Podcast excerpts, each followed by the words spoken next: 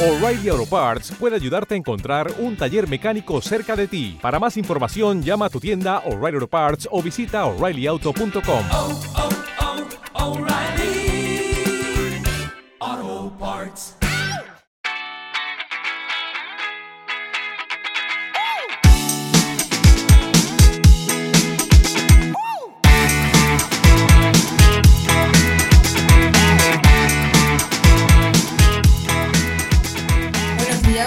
tardes y buenas noches. Estamos otra vez en otro podcast de e-commerce news para comentar la actualidad. Hoy me vuelve a acompañar, como siempre, Samuel. Samuel, ¿qué tal? Hola, hola, hola, ¿qué tal? ¿Cómo estamos? Ya con velocidad de crucero, ya estamos en el tiempo de vuelta al cole. Totalmente preparado, Georgina. ¿Y tú? Yo también, yo también. Estoy un poco hoy regulera, pero bueno, remontaremos, remontaremos. Bueno, esto un paseíto, te das un paseíto de unos 15 minutitos por fuera. Además, tú que tienes la suerte de vivir en una zona con mucho aire fresco, te vendrá fenomenal. Y luego ya retornamos al trabajo. Y si no, pues no, no pasa nada. También es verdad. Pero bueno, esto- estos minutitos contigo de comentar la actualidad siempre me encanta, así que seguro Te da que vidilla. termino... Te dan vidilla como la cerveza. Sí, primer tema, ¿eh? Has hilado ahí, perfecto. Pues sí, de primera noticia esta semana os traemos que el Estrella Galicia lanza su marketplace, Big Crafters, eh, un marketplace donde se puede encontrar cervezas, pero además todos los productos que engloban un poco al mundo de la cerveza, pues tus patatitas, tus aceitunas, también venden algunas otras bebidas alcohólicas, así que bueno, otra marca más que se suma a los marketplaces. Pues sí, la verdad que, bueno, eh, la verdad decir de Estrella Galicia que es una de las cervezas, aparte de las genéricas, que está más rica, eh, yo creo que con Mau son las mejores, bueno, esto aquí para gusto los colores, ¿no? Pero para mí, y eh, desde luego la que mejor está haciendo su transformación digital. Se puso en manos de uno de los grandes expertos en, en este país, Delgado, a nivel de temas digitales y la verdad que le está dando mucha caña a la enseña de hijos de hijos de Rivera. Y bueno, han sacado un montón de iniciativas, una página web de venta online, una mm,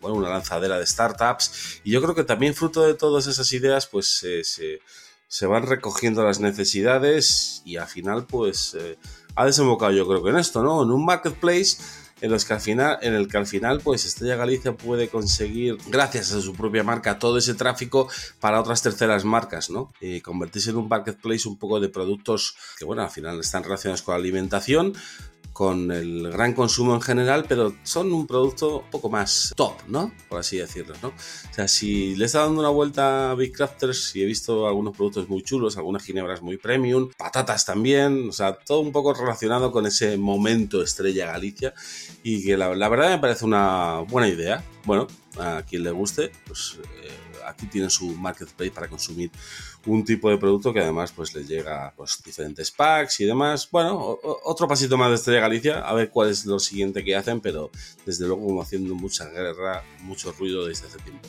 Sí, yo creo además que mm, de las marcas de bebidas es de las pocas que tiene marketplace, por no decir la única, porque hay marketplace del sector de las bebidas, pero que no están enlazados con ninguna marca, ¿no? Pues eh, si acaso lo tiene Mau, pero nadie más, yo creo. Bueno, en México vete a saber.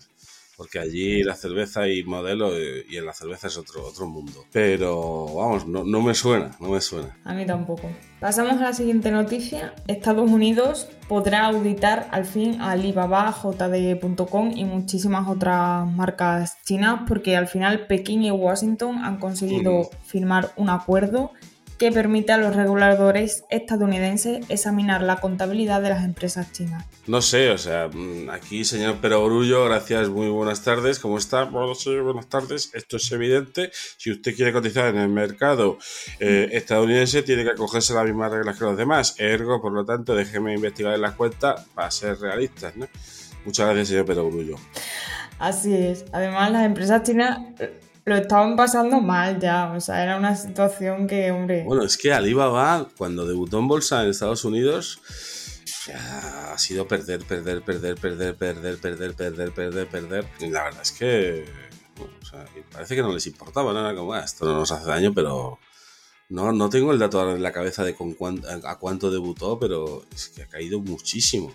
Yo estoy en una, tengo una aplicación de estas de, de inversión digital, eToro, y tengo una cartera virtual, tengo una cartera real y una virtual. Y en la virtual, o sea, es donde el dinero ficticio, pues mm, he metido como dinero en todas las grandes, ¿no? Todas tecnológicas, Facebook, Google, Alibaba, JD, un poco para seguirlas, ¿no? Y estoy en números ro- rojos, no, rojísimos, rojísimos. Es- un escándalo. Solamente Amazon y para de contar. Mm, Pero vamos, Amazon tampoco da muchas... eh, da alegrías respecto del otro, pero no, no, no te creas tú que me salvo. Bueno, habrá que dar las gracias a que sea en la cartera virtual y no en la Sí. real, donde estén números rojos.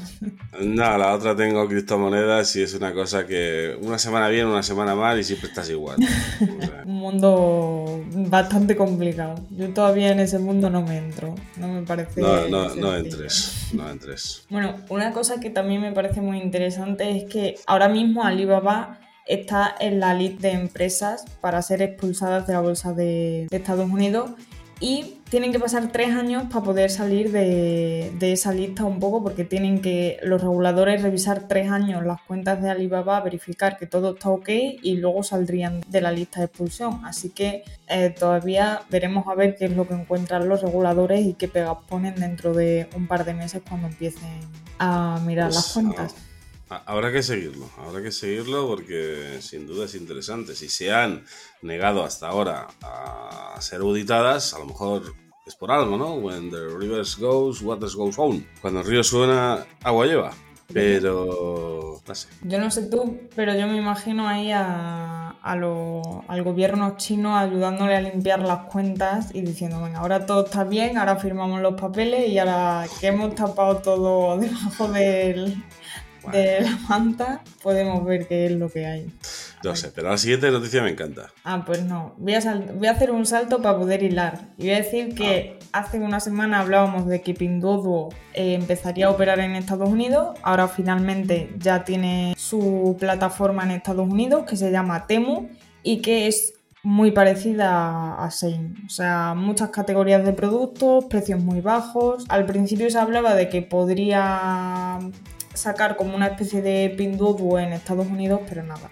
Eh, yo creo que ellos sabían que ese modelo de negocio probablemente allí no funcionaría porque funciona en China y creo que ni en España está llegando a calar lo de las compras grupales. Así que a ver si consigue ser tan famosa como Shein y le hace la competencia. Bueno, no lo sé. Vamos a ver cómo se posicionan desde el punto de vista de marketing, porque vamos, el producto y el precio lo tienen seguro. La logística, pues bueno, ya estamos. Quien compra está acostumbrado a esperar y, y la verdad que es como dos momentos wow, ¿no? Cuando compras y luego cuando lo recibes, que se te había olvidado completamente que habías comprado algo, es como, ah, qué guay. Pasan entre 7 y 15 días como para no olvidarse de que has comprado.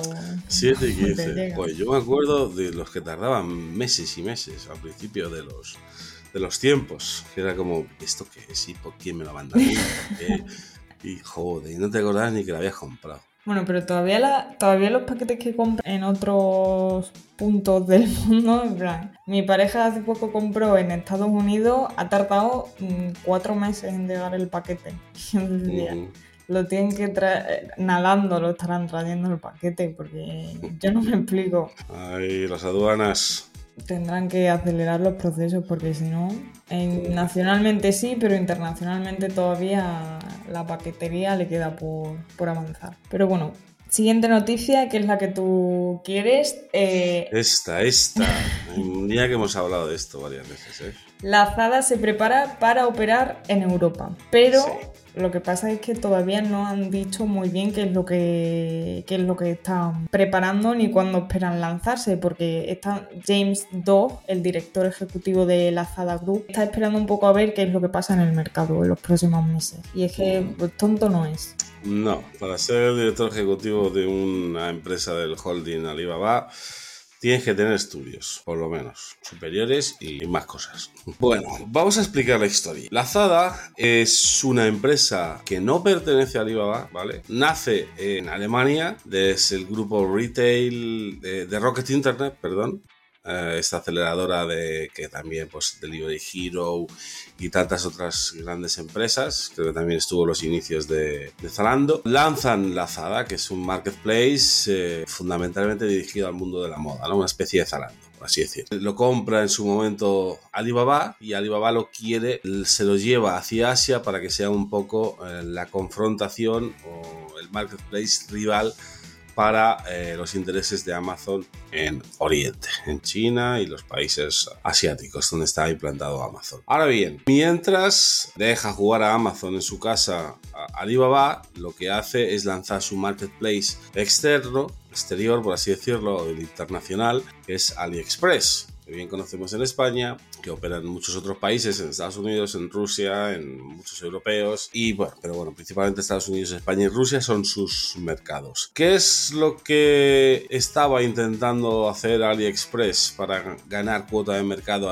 en aquellos mercados en los que iba? Pues captar precisamente por lo que hablábamos antes de los problemas logísticos, captar mercado local, sellers locales para vender producto local, es decir, con tiempos de entrega más cortos y el stock. AliExpress con esa estrategia lleva unos cuantos años, sí que es cierto que no han ido a velocidad que, que hubieran deseado y tampoco se han quitado ese, esa etiqueta de AliExpress, AliExpress, mucho vendedor, mucho seller asiático, mucha logística que llega tarde. Entonces creo que la historia es meter a la azada que sí que tiene una etiqueta mm, no AliExpress, más occidental, y aquí sería más fácil conseguir productos locales para cortar sus tiempos de entrega, es decir, convertirse un poco, entre comillas, en el AliExpress local, mientras que AliExpress deja de apostar por esa búsqueda de sellers locales y lo que hace es convertirse 100% a dedicarse 100% a producto chino, ¿vale? Es decir, seguir siendo el brazo de exportaciones china, mientras que la Zada sería pues eh, ese marketplace fuera del producto de fuera. Esta sería un poco la jugada o las informaciones eh, que yo tengo y por donde me he movido. Ahora bien, veremos en los próximos meses. Eh, sabemos que va a llegar, sabemos que se van a implantar en España. ¿Cuándo? Pues como el señor James Dunn bien dice, vamos a esperar un poquito a ver qué es lo que pasa, porque sí que este invierno va a ser a lo mejor no el mejor para implantarse en ningún país, porque inflación, ah, subidas de tipos, eh, recortes en el consumo, tensión geopolítica, en fin, no es el mejor momento para aterrizar, entonces a lo mejor están están viendo, pero yo creo que sí les podremos ver en los próximos meses. Yo mm, me parece muy interesante lo que dice Samuel, pero yo sigo pensando que tiene que tener ahora mismo una plataforma para diferenciarse con la... Es cierto que a lo mejor el mercado asiático está mucho más saturado y hay mucha más competencia, pero es que a mí me da la sensación de que en Europa tampoco es que haya ya mucho hueco. O sea, es que una plataforma para que venga aquí, si no pone los productos más baratos, ¿cómo puedes competir? Bueno, compites en precio, compites en servicio. Eh, ellos como viste, hemos visto eh, por la parte de Pinduoduo para competir en precio. ¿Es un buen momento para competir en precio? Sí, ahora y en los próximos años va a ser un buen momento para competir en precio, porque precisamente lo que vamos a necesitar es ahorrar para pagar otras facturas que van a incrementar, entonces es el nivel de calidad de vida o el poder adquisitivo en general de los españoles va a, va a bajar y no nos vamos a permitir comprar esos productos no esenciales, ¿no? Entonces, si te lo ofrecen a un precio mm, de derribo mucho mejor, está claro que vas a poder hacer frente a ellos de forma más fácil que a un precio full price o al que estábamos acostumbrados, ¿no? Entonces, eh, desde ese punto de vista, es un buen momento para ese tipo de políticas. Si ya tiene AliExpress, yo es que me gustaría entrar en la cabeza de esta gente. Claro, no, no, pero es que la Zada, yo te digo que tiene otra estrategia. Ya, pero, pero eso es mi curiosidad, en plan de o sea, para querer venir a Europa tienen que tener muy claro que lo que van a traer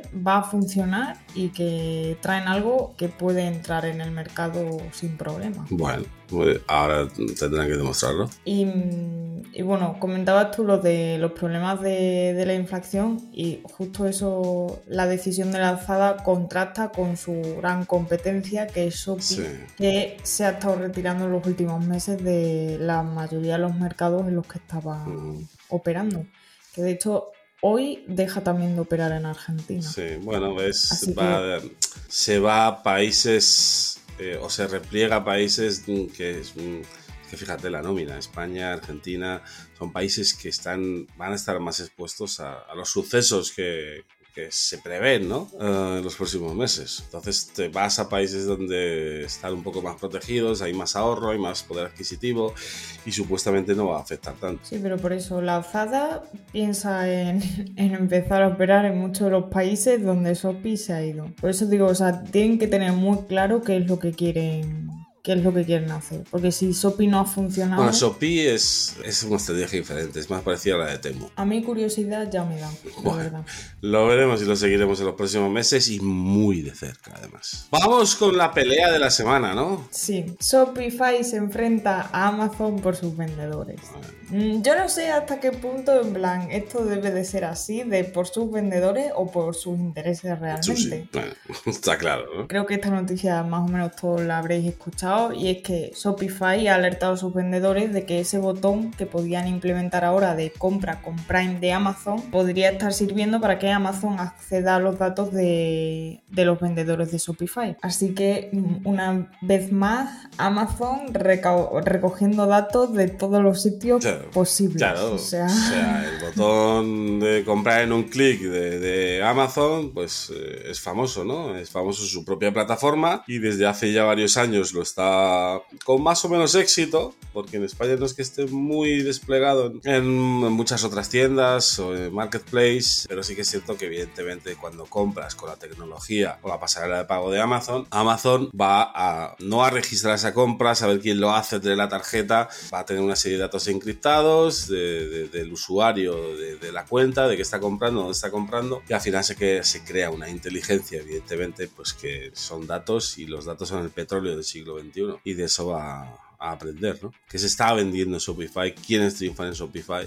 ¿Por qué se está comprando esto, no? Entonces esa información le llega a Amazon y claro, Shopify pues eh, se pone la alerta y dice, no, no, no utilicéis esto, os van a robar información, ¿no? Exagera ahí un pago, diciendo de, de hecho de que es una violación, ¿no? De sus términos de servicio que podrían tener como consecuencias nefastas para eh, los negocios de los vendedores. Hombre, pero yo es que ya esto nos sorprende. O sea, Amazon haciendo este tipo de cosas nos sorprende, pero además también considero que no es una cosa que Amazon, no sé, muy aposta, en plan, no voy a hacer esto, sino que es que al final una cosa implica la otra. O sea, utilizar, porque en la anterior revista yo escribí un artículo hablando de los datos que se pueden conocer a través de los pagos. Y es que hay una mm, barbaridad de cosas que tú puedes conocer del, del consumidor a través de, de los métodos de pago que utilizan.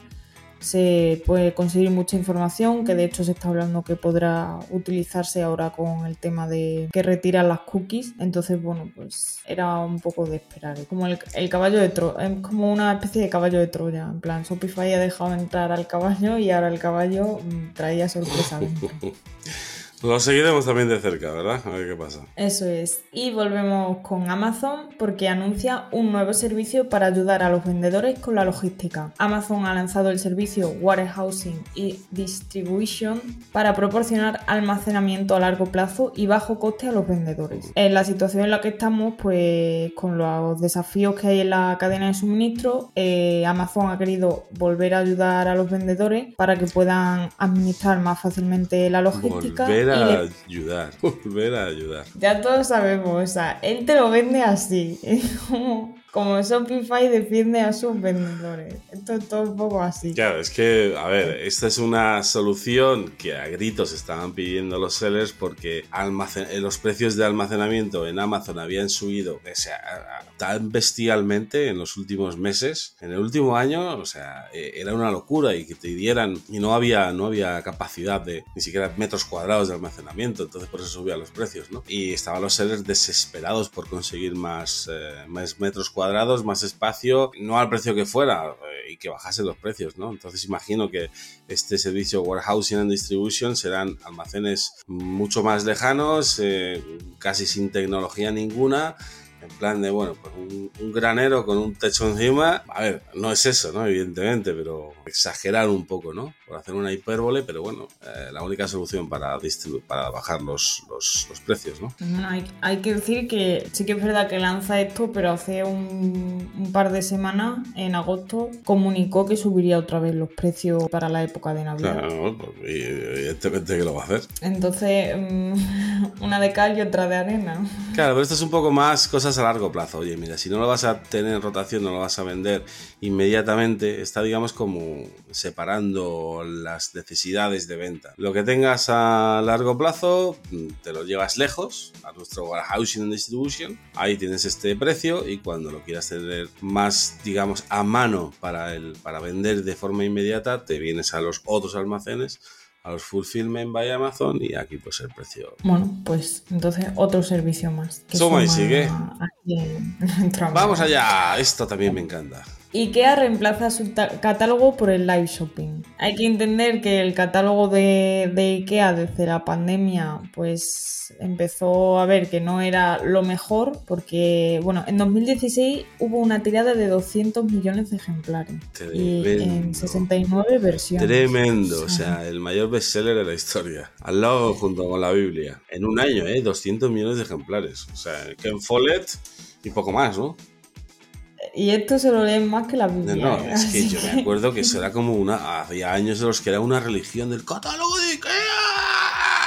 Y te lo llevabas ahí. Era una locura. Eso y el, el, el lapicerito, maravilla. Esa, la, la más grande innovación de una empresa de retail los, en finales de- de- de- del siglo pasado. Pues eh, se acabó su catálogo. Bueno, no se, No se acaba, acaba. está en digital. Claro, claro. Vamos a seguir manteniendo al público tradicional del catálogo, vamos a tirar menos y pues al público más, a otro público, a los más eh, jovenzuelos, pues le damos lo que quieren en el live shop. Eso es, la cosa es que, pues eso, lo reemplaza. Entonces ahora todos los años lanzará su IKEA Festival, donde pues hace diferentes acciones en diferentes IKEAs de todo el mundo. En cada uno, pues que si recetas de cocina en uno, en otro te dan consejos para ordenar la casa. Y luego, aparte, en, en la página web, pues se puede acceder a, a vídeos donde diferentes influencers pues presentan los productos de la nueva colección y lo puedes comprar en directo, lo que viene siendo el live. Mm, esto entramos, entramos en la época que yo te decía la otra vez que hablábamos de IKEA, del el Sales as a Service, la época SaaS, Sales as a Service. O sea,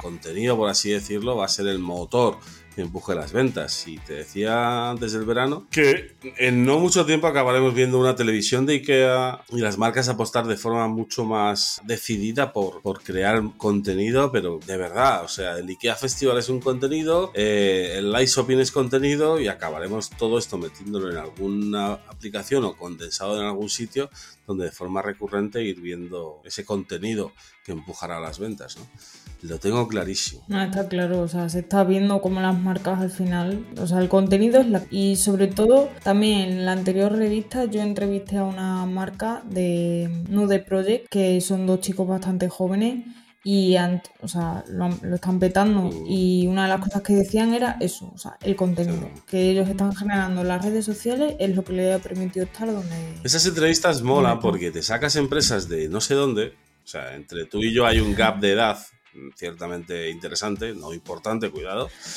Pero claro, Georgina pertenece a la nueva generación de, chavales que ya han nacido sabiendo un montón. Eh, y se saca una marca de la manga que yo digo, ¿pero eso qué es? ¿Ese es Nike? ¿Ese Ralph Lauren? No, ese es que yo no salgo de mi abanico de marcas. Y estamos viendo un boom de las DNBV, de las nuevas marcas digitales, que, que, bueno, pues entendiendo y hablando el mensaje de Georgina y compañía, pues eh, se lo están petando, como tú dices, ¿no? El otro día también vi una que me gustó bastante y quiero entrevistarles. Eh, bueno, por un lado a Sepia, con dosis, is latinas, Sepia, como una sepia que a la plancha, pero con dosis. Y, oh, es maravilloso el producto. Es, producto, es moda, tejido, hombre-mujer, pero tejido, eh, yo creo que prácticamente del futuro. O sea, ni se mancha, ni se arruga, ni hay que plancharlo, ni, ni nada de nada. O sea, te puedes tirar un mini de cerveza a la cabeza que no pasa nada. Eh, y digo, qué guay, ¿no? y luego el Bendita... Hay una marca de... Estas nuevas marcas de refrescos que están saliendo. Bendita y Ah, gaseosa sí. o bendita no sé qué. eh, que me parece fabuloso. O sea, no sé. O sea, hay, hay esa, esa nueva oleada de marcas que van a cambiar un poco. eh, bueno, evidentemente van a cambiar mucho el panorama retail. Y menos mal que estás tú ahí para seguirla, porque yo no me entero ni de dónde salen. No te preocupes que yo le hago el seguimiento a esas. Ah. Que a mí me gustan esas, las nuevas que salen. Veo gente de mi edad con una con marcas, pues los de Blue Banana también, que es. o sea, una pasada lo que, lo que Sí, con un algo detrás, ¿no? O sea, la gente no es eh, un brand lover en el sentido aspiracional como antes. de, Ah, es que es porque es muy cara. No, es porque te cuenta algo, te representa. Es otra filosofía. Qué guay, cómo moláis. Qué desenfadados. Pasamos a lo Venga, siguiente, vamos que esto ahí. ya es poco desenfadado y muy serio me parece a mí, porque los pagos con móviles comienzan a liderar el sector de los pagos. ¿Qué está pasando? Normal. Visa se mantiene como el número uno, pero luego vemos como Mastercard y American Express que de toda la vida están empezando a bajar puestos y se están colando Apple Pay y Alipay. A mí lo de Alipay no me impresiona por la cantidad de chinos que utilizan este tipo de plataformas como el WeChat y todas estas cosas. Ah, más con ventaja. Pero Apple Pay se cuela ahí también. Rápido. Y, y luego los últimos en la lista estarían PayPal, Amazon Pay y Samsung Pay. Sí. Así que, ¿qué te parece a ti? Porque tú que llevas más años aquí Ah, Cuidado, lo que vas a en el sector, no en el sector, trabajando en el sector, mm, sé que tú sabías que los móviles iban también a liderar porque Sí, sacamos, cuando sacamos el Mobile Commerce Congress, en los años en los que eh, se estaba definiendo como, ¿cómo vas a comprar por un móvil, por una tablet? Bueno, una tablet, ¿sabéis lo que era? ¿Os acordáis de eso? Y, bueno, pues durante siete ediciones hicimos el Mobile Commerce Congress y la verdad que aprendimos muchísimo. Y luego ya un año nos planteamos y dijimos, es que no tiene sentido ya hablar de Mobile Commerce Congress, es que es que ya no es residual, ya es la mayoría. Y mira, pues ahora ya son los number one. Ahora habría que hablar del Desktop Commerce Congress, ¿no? De comprar en desktop.